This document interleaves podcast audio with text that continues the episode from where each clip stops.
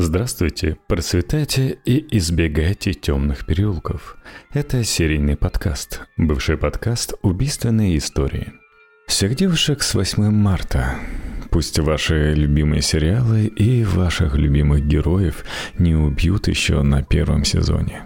Ну и, конечно же, мое отдельное спасибо и поздравление Арине и Анне, которые помогали писать и сокращать новый текст – но для начала начнем с краткого содержания предыдущих серий. Первые трупы были обнаружены на Зеленой реке, а потом их становилось все больше и больше. Они находились в разных местах вокруг Сиэтла. Большинство тел принадлежали проституткам, работающих на Южном Тихоокеанском шоссе. Преступник долгие годы, заполненный нахождением новых трупов, ускользает от полиции. Для его поимки была создана целевая группа. Совсем недалеко от Грин-Ривер есть озеро Стар. Там уже были найдены трупы убитых женщин весной 84 года.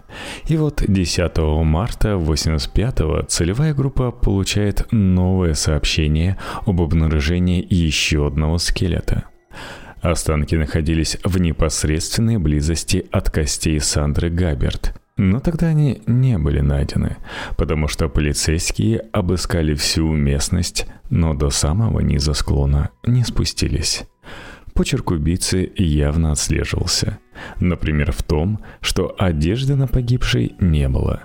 Но найденные останки никак не помогли следствию.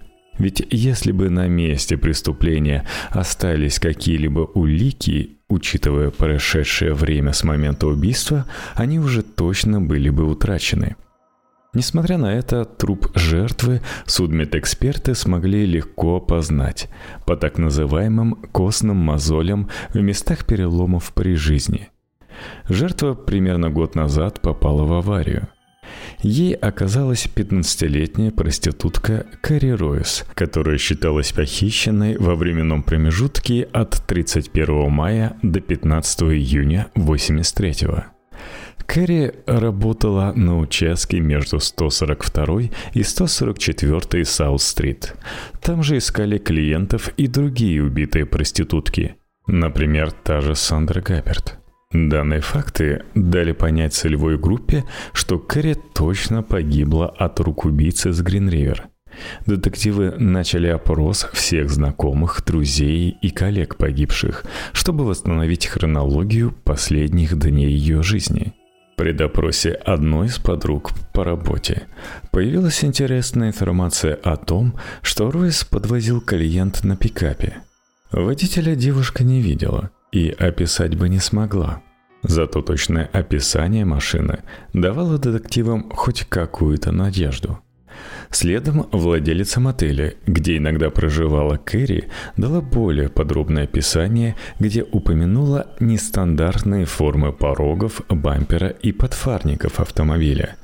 Две эти ситуации произошли примерно за месяц до исчезновения Кэрри и не были приняты во внимание ЦГ.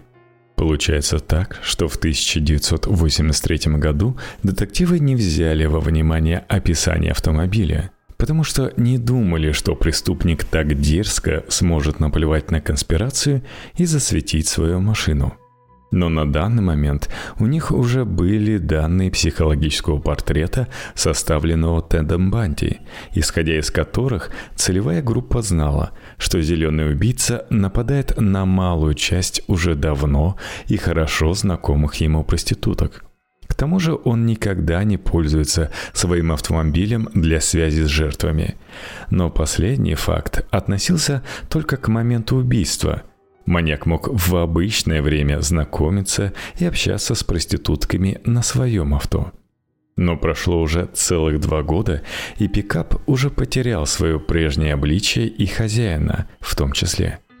Как позже стало известно, этот автомобиль маньяку никогда не принадлежал. Ведь, как описал Банди, убийца с Гринривер никогда не будет встречаться с жертвами в своей машине, пусть и не во время преступлений. Но вернемся к нынешнему времени. До второй половины апреля 85 года все было довольно спокойно. Никто не пропадал, никто не находил новых трупов или останков. жизнь вроде бы потихоньку начала возвращаться в свое русло, как 23 апреля в штате Орегона, в городе Туалатин, на окраине поля для гольфа рабочие нашли человеческие останки. Полиция, что прибыла по вызову тех самых рабочих, буквально в 8 метрах от найденного скелета, нашла еще один – этот маленький городок в России известен тем, что производит процессоры Intel, а в Америке тем, что там поохотился наш серийный убийца. Судебные медики установили, что останки принадлежали двум молодым, примерно 20 лет, женщинам, никогда не рожавшим и имеющим разную расу. Одежды и личных вещей рядом с жертвами не оказалось. Причина смерти и личности погибших установить было почти невозможно, но так как на костях жертв не было никаких повреждений, причиной смерти было объявлено удушение. Расследование было начато городом Портленд, южным пригородом которого был Туалатин – к концу апреля 1985 года у местной полиции появилось заявление от 15-летней школьницы, которая утверждала, что неизвестный на зеленом пикапе затащил ее в свою машину, где собирался изнасиловать, а следом задушить. На счастье девушки, ей удалось извернуться и ударить мужчину в пах, и, используя выигранное время, она сбежала.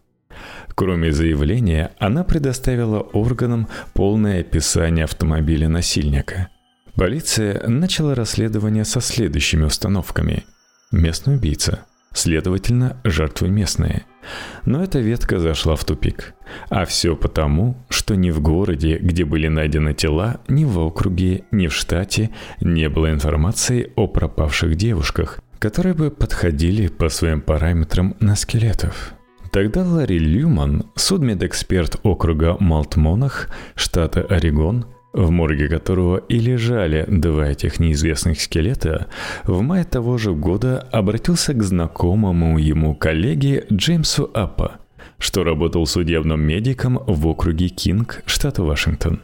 У АПА была самая большая база данных пропавших девушек, подходивших под образ жертвы убийцы с Грин-Ривер – к тому же он идентифицировал тело жертв зеленого убийцы и вел медицинские карточки, где описывались пропавшие.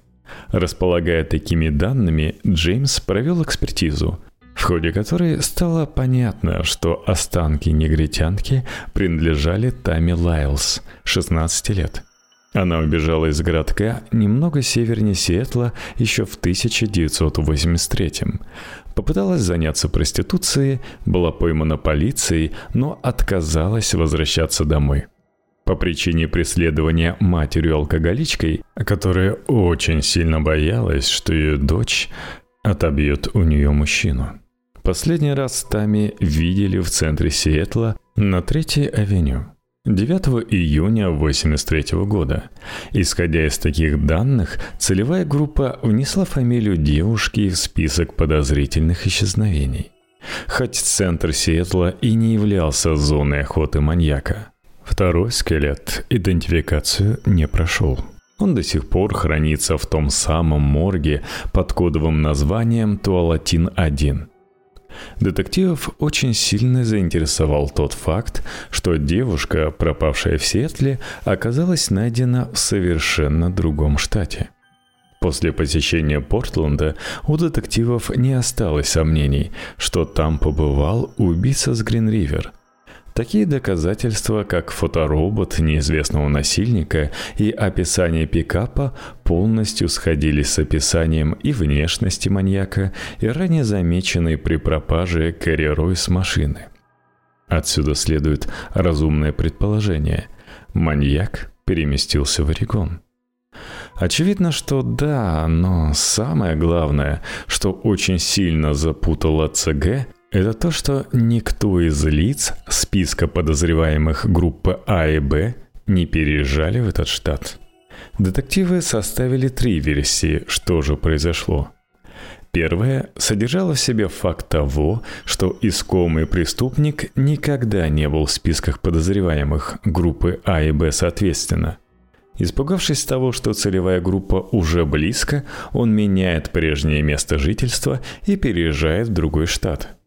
Основная причина такого суждения кроется в том, что количество преступлений за период последних двух лет значительно снизилось.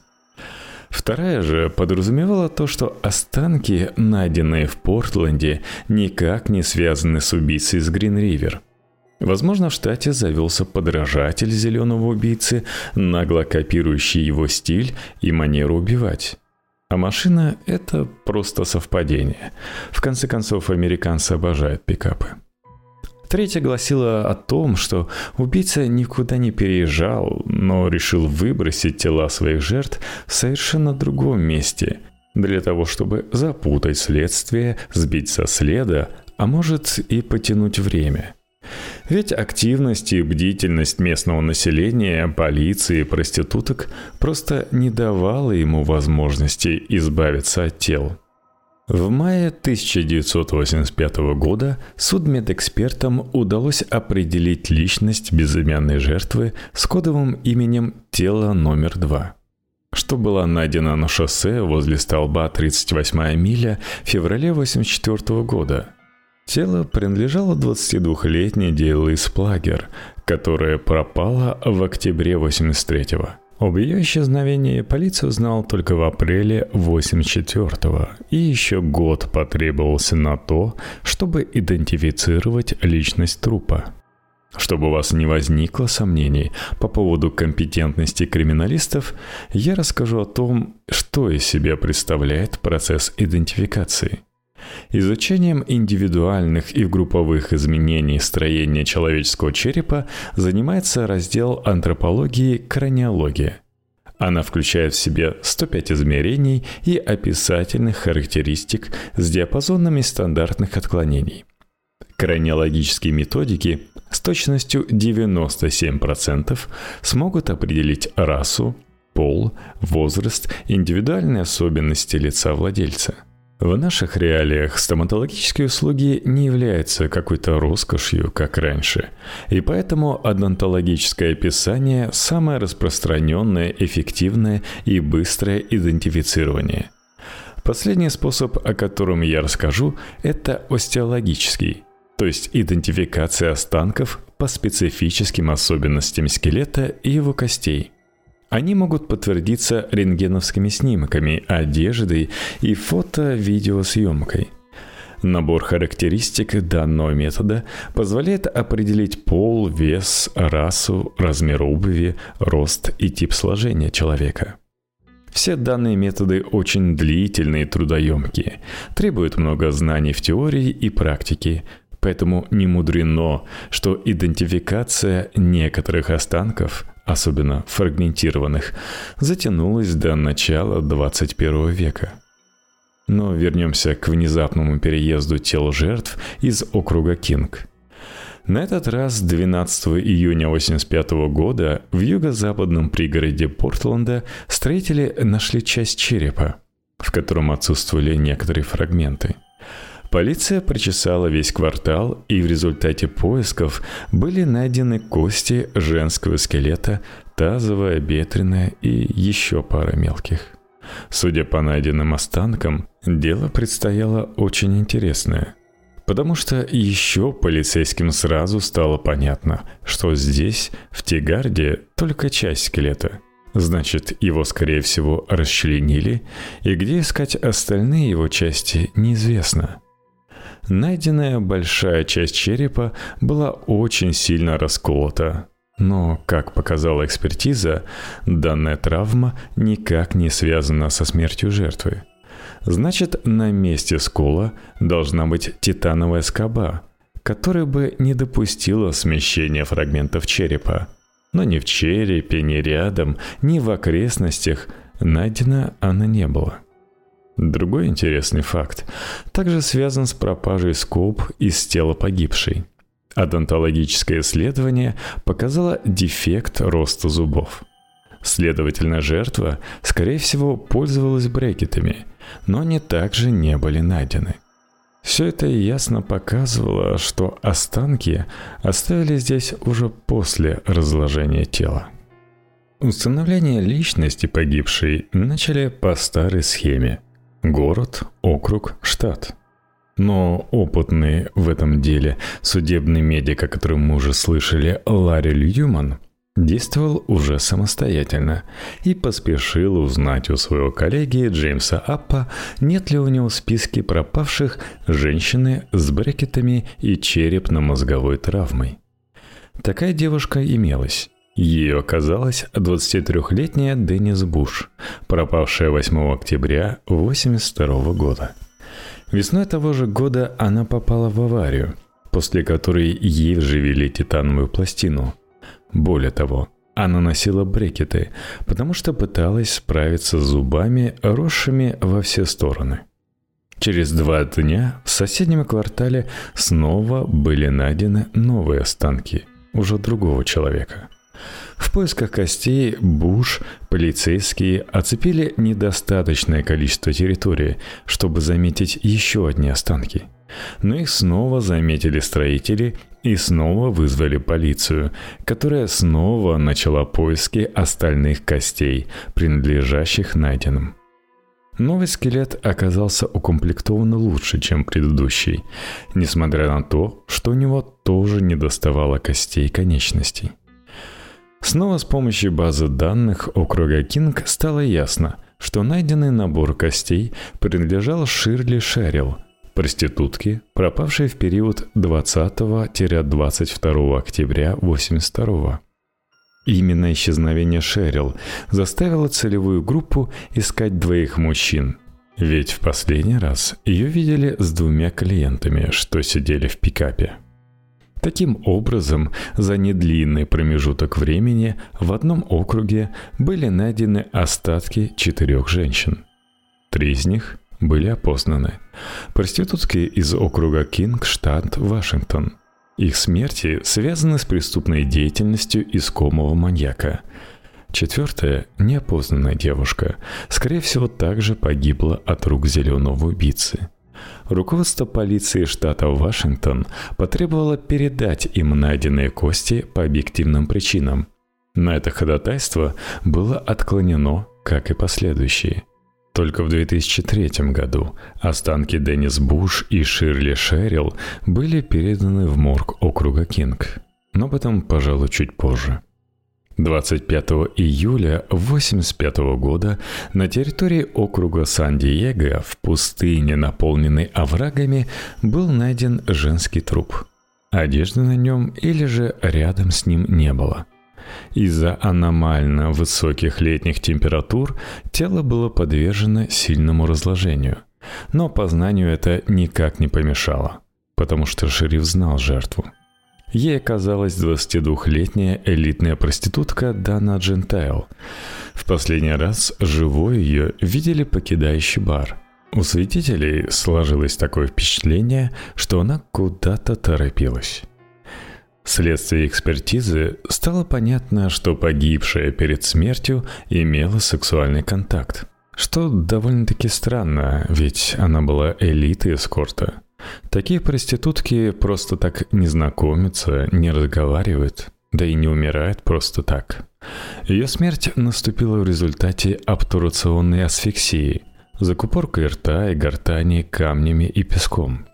Вспоминая, как убийца засовывал камни во влагалище жертвам, можно понять, что это действие для него уже как ритуальное. Находка за тысячи километров от округа Кинг никак не интересовала ЦГ, но о ней стоит упомянуть, потому что позднее оно получит прямой отклик. 8 сентября 1985 года поступило сообщение о том, что снова были найдены человеческие кости. Это был череп, найденный группой скаутов в лесу. Прочесав окружающую местность, полиция нашла остальной скелет, уже без плоти. Одежды на нем также не было, как и никаких улик. Кости доставили к криминалистам, и уже скоро стало известно, что они принадлежали 16-летней проститутке Мэри Уэст, пропавшей 6 февраля 1984 года из юго-восточной части Сиэтла. Так, октябрь пропускаем. В ноябре 1985 года Джон Дуглас от лица ФБР сделал заявление для руководителей ЦГ о том, что Мелвина Фостера, как подозреваемого, рассматривать больше не стоит. Ну, спасибо. В самом конце 1985 года Подростки, гулявшие рядом с озером Твин-Лейк, неподалеку от Сиэтла, захотели разглядеть полусгнивший автомобиль у дороги поближе. Но, подойдя к нему, они обнаружили человеческий скелет. Прибывшие на это место полицейские поняли, что им уже знакомо это место. Ровно два года назад здесь было найдено тело Кими Кей Питцер – на этот раз прочесывание местности заняло 7 дней. И по их истечению на руках у ЦГ появились останки еще трех женщин. У одного из скелетов отсутствовал череп, у других мелкие кости конечностей, что были скорее всего растащены мелкими животными. Специалисты проверили спектральным анализом соответствие скелета без черепа с найденным ранее черепом Кими Кей – Результат оказался положительным. Два остальных скелета принадлежали девушкам черной и белых рас. Негритянка имела возраст 20-25 лет и рост примерно 153-162 сантиметра. Белая девушка была младше, 14-17 лет, и ростом повыше, 162-170 сантиметров. Останки располагались в непосредственной близости друг от друга, и место размещения трупов было хорошо просматриваемым с дороги. Никто не сомневался, что найденные останки принадлежат жертвам зеленого убийцы. Почерк по всем параметрам походил на его. Девушки молодые, трупы без одежды, дата убийств, период активности маньяка – все сходится. Те два найденных скелета до сих пор остаются безымянными. Кости хранятся в морге при офисе коронера округа Кинг, и иногда их используют для проведения экспертиз. Но в нашем повествовании вовсю властвует зима. Мечались рождественские праздники. И после оставленных убийцей рождественских подарочков для полиции и прессы, и чтобы хотя бы в эти дни люди меньше переживали, Фрэнк Адамсон сделал публичное оптимистичное заявление. Он поведал, что у полиции есть большие подвижки в работе над делом зеленого убийцы, и что скорее всего, уже скоро они дадут хороший результат. Но можно отметить, что в январе 1986 года в погоне за этими самыми результатами он все еще раздает ускорительные пинки полицейским. Их новый главный подозреваемый на начало этого года 34-летний ирландец Эрнест Маклин – еще с детства он начал преступную деятельность, попытался ограбить магазин. Попытка оказалась неудачной. От тюрьмы Маклина спас сам владелец магазина. Он отозвал исковое заявление. Без образования и квалификации мужчина работал на разных подработках. Он был конфликтным, мог напиться и просто не выйти на работу. Остаться надолго на одном месте не удавалось. Как вы видите, Маклин лучшим образом подходил под психологический портрет, составленный Джоном Дугласом в 1984 Он совершил достаточно преступлений против женщин, среди которых значится приставание, оскорбление и даже избиение собственной жены. В криминальной психологии мужчину можно было охарактеризовать как социопат обыкновенный – Несмотря на все эти проблемы с женщинами, Эрнест проводил достаточно много времени в компании проституток, пять из которых погибли. Маклин не имел алиби в те дни, когда исчезли жертвы убийцы с Грин-Ривер. Имел внушительный рост 185 сантиметров, крепкое телосложение, так что мог без труда справиться с девушкой – за два с половиной года, в течение которых Эрнест находился в поле зрения полиции, он сменил три автомобиля. И все они были пикапами, которые соответствовали описанию автомобиля зеленого убийцы. Полицейским стало известно, что Маклин интересовался тем, как идет расследование, и часто обсуждал это с другими людьми. Негативно высказывался в адрес погибших проституток и, в конце концов, как-то пригрозил одной, что расправится с ней подобным образом, как погибли другие девушки. Он сказал это так, как будто сам убил их всех – как будто, когда он награждал проститутки, случайно проговорился о содеянном. 14 января Фрэнк Адамсон лично во главе отряда детективов и более чем 20 полицейских позвонили в дверь Эрнесту Маклину для проведения задержания Эрнеста, обыска его жилья и автомобиля. Все это транслировалось по телевидению в прямом эфире – Соседи Маклина с удовольствием давали интервью из любопытства. Новости и отрывки видео разлетелись по всем США. Маклина допрашивали почти 15 часов. Подозреваемый придерживался одной позиции – невиновен. В это же время в доме Маклина полиция ничего подозрительного так и не нашла. Ничего, что могло бы быть связанным с убийцей из Гринривер – Поэтому после этого полицейские ухватились за гараж и автомобиль Эрнеста как за последний шанс и обыскивали его особенно скрупулезно. Они искали частицы той самой автоэмали, которая была найдена как минимум на четырех останках жертв зеленого убийцы. Это бы, конечно, очень помогло в попытке открыть дело. Но поиски ни к чему не привели. Как и допрос Маклина – Ему предложили пройти проверку на полиграфии, и Эрнест без колебаний согласился. Результат полиграфа также ни к чему не привел. Эрнеста Маклина пришлось отпустить. Его отпустили из участка, но не из виду. Он оставался главным подозреваемым. Он больше всех подходил под тот самый психологический портрет – Потом, после января 86 года, при появлении новых подозреваемых, Эрнест Маклин все равно затмевал их всех. Но это для полиции. Но вот для прессы после инцидента основной мишенью стали Адамсон и копы. Они с улюлюканьями набросились на них. На горизонте у Адамсона замаячила неминуемая отставка, как только начнется реорганизация. Эрнест был в ярости от того, что журналисты огласили его имя и фамилию. Подав в суд, он потребовал компенсацию. Судебное разбирательство шло долго, и только весной 89-го Маклин отсудил у них 30 тысяч долларов.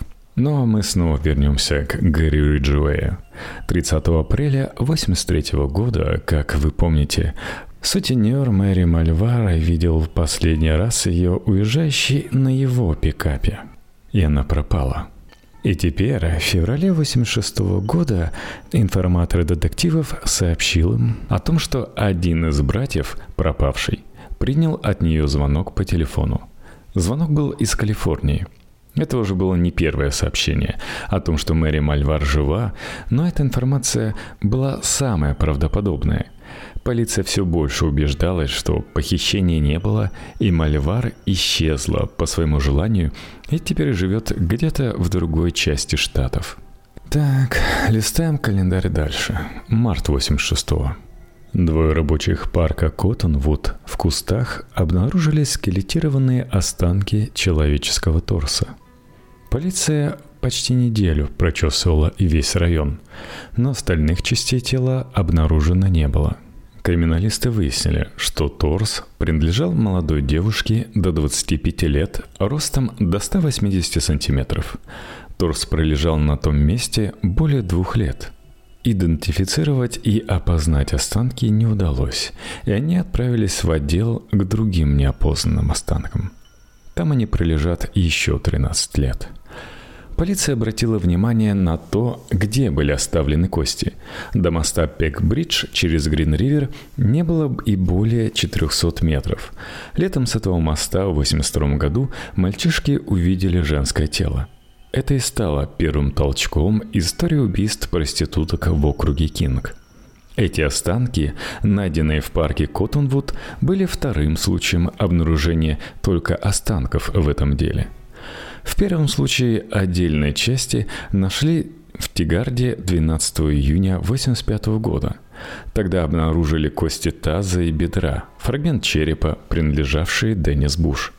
Это заставляло задуматься, а не начал ли убийца с Грин-Ривер в последний год своей деятельности расчленять трупы – если это так, то значит, что убийца поменял свой почерк.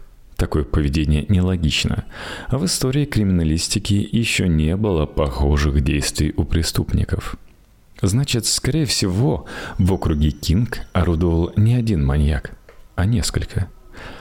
У настоящего зеленого убийцы появился подражатель. И не факт, что один.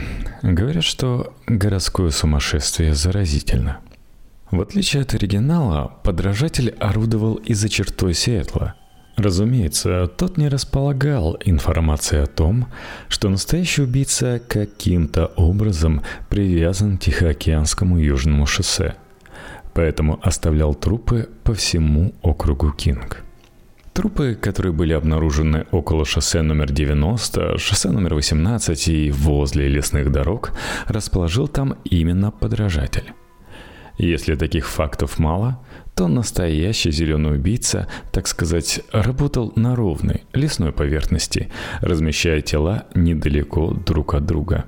А подражатель, напротив, делал это на крутых склонах и в местах с резким перепадом высоты. Пронести по крутому склону тело здоровой взрослой женщины далеко не просто.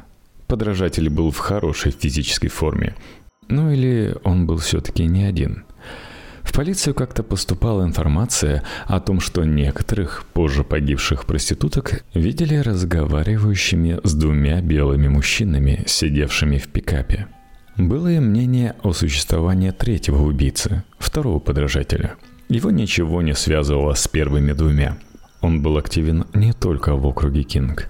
Конечности находили и в штате Вашингтон – да, конечности. Именно второй подражатель расчленял своих жертв.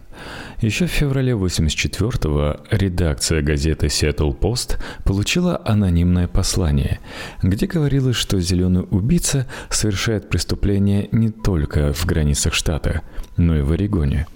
Закрадывались определенные сомнения, знал ли действительно это автор записки или только высказывал свои догадки – которые через 14 месяцев в итоге оказались правдой.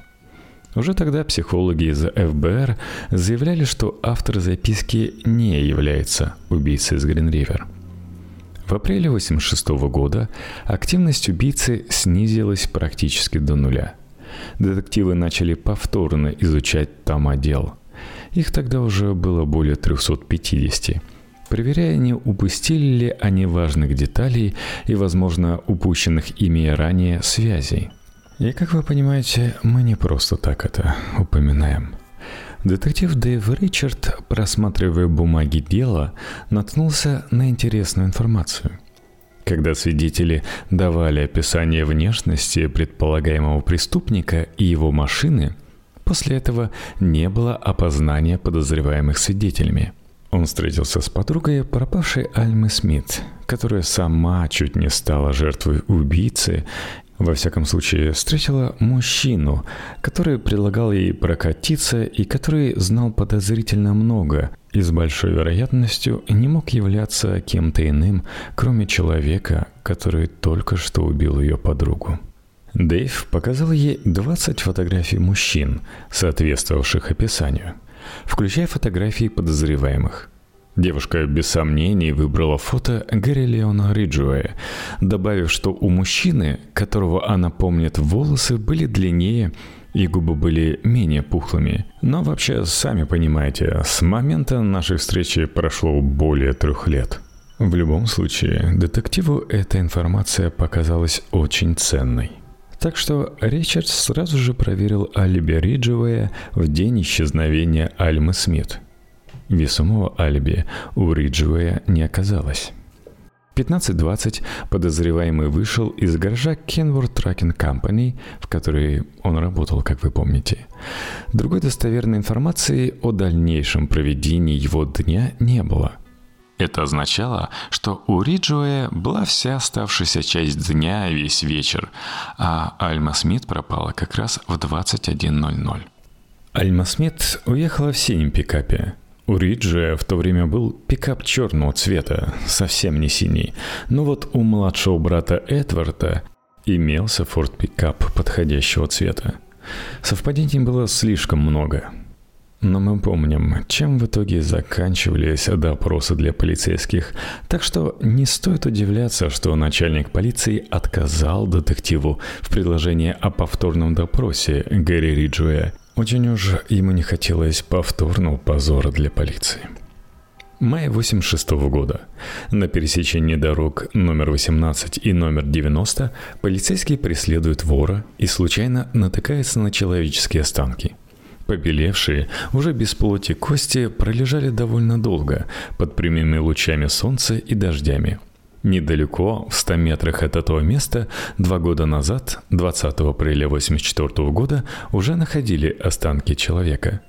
Тогда эти останки не нашли, так как полицейские прочесывали местность к востоку от шоссе номер 18, а скелет лежал на территории к западу. Перейдем к осмотру скелета. Останки были полностью без одежды. Пролежали нетронутыми достаточно долго – это можно было судить потому, так как скелет остался в целости. Только несколько пальцевых фаланг утащили звери или птицы. У места, где было найдено тело, был отличный ориентир – высокая ель, которая росла неподалеку. Все это указывало на причастность к делу зеленого убийцы. Его манера проглядывала в каждой такой детали – Личность трупа была установлена в скором времени. Останки принадлежали 19-летней Маурин Сью Финей. Девушка пропала 30 сентября 1983 года. Также очень скоро был идентифицирован скелет, найденный ранее, неподалеку от этого. Это была 22-летняя темнокожая проститутка, пропавшая утром 25 июля 1983 года. Уже полтора года похищения не было – а жертв убийцы за Грин-Ривер продолжали находить. Сколько точно жертв было на счету у зеленого убийцы, никому не было известно. Но по самым минимальным подсчетам аналитиков число подходило уже к полусотне. И подсчет явно было рано останавливать. Недалеко от этого же шоссе снова нашли человеческие останки – они были найдены в парке Твин Фоллс 13 июня 86 примерно в двух километрах от места, где нашли останки двух тел женщин. На тот момент они были все еще в статусе джендо. Теперь к ним добавились кости ног, кости левой руки и череп. Из-за плохого состояния костей было непонятно, были ли тела расчленены или это было дело природы. После измерения костей ног и по размерам черепа судебный медик выяснил, что погибшая была белой женщиной, ростом метр семьдесят восемь, метр восемьдесят пять. Потенциальных жертв зеленого убийцы с таким ростом было немного. И после сравнения зубов со стоматологической картой полицейский медик выяснил, кому именно принадлежат эти останки. Звали ее Ким Нелсон.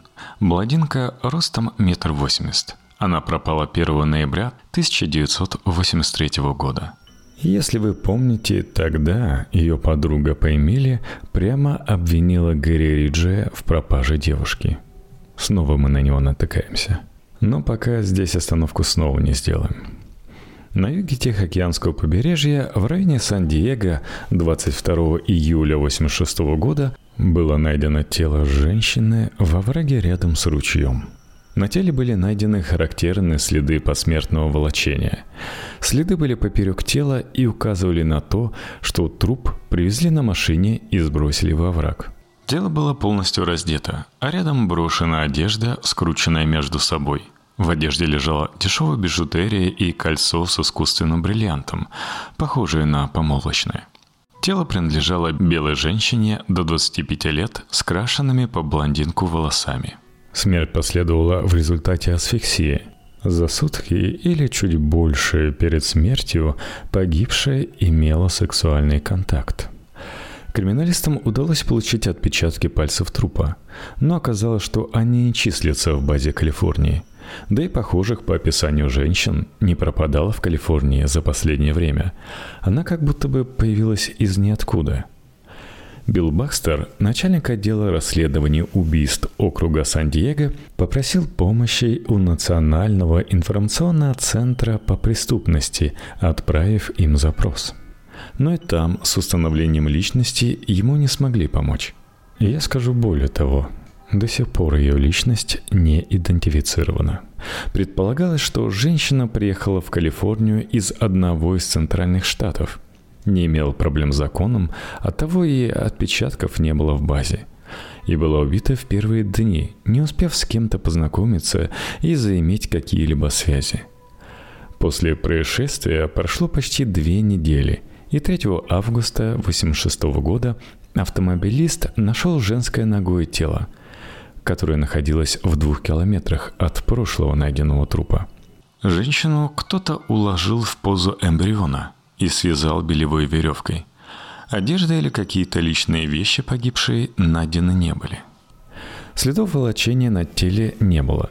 Значит, убийца отнес тело во враг на руках и даже не пытался замаскировать тело, хотя это несложно было сделать, учитывая песчаную местность и растущие кусты. На третьи сутки тело было идентифицировано.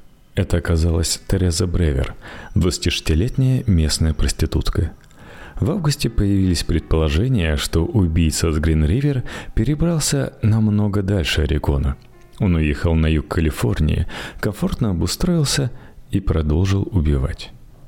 Зеленый убийца уже более двух лет не демонстрировал серию убийств. О нем говорили все реже и реже, и волнение общественности немного спало. Так что вполне закономерно начало обсуждаться сокращение состава ЦГ. С 1 января 87 из состава полицейских, занимающихся этим делом, вышло 16 полицейских. Фрэнк Адамсон оставил пост руководителя, и на его место встал капитан Джеймс Помпей. Он имел уважение и авторитет среди полицейских, служил в морской пехоте и воевал во Вьетнаме. Помпей был уверен, что зеленый убийца попадал в поле зрения ЦГ. За время работы над этим делом на учет полиции попали почти все постоянные клиенты проституток на Тихоокеанском Южном шоссе. Поэтому Помпей решил проработать все накопленные материалы и всех постоянников этого шоссе. Ладно, обещаю, что в следующей части мы обязательно поймаем преступника – я надеюсь, что наша лайтовая перезагрузка вам нравится точно так же, как оригинал.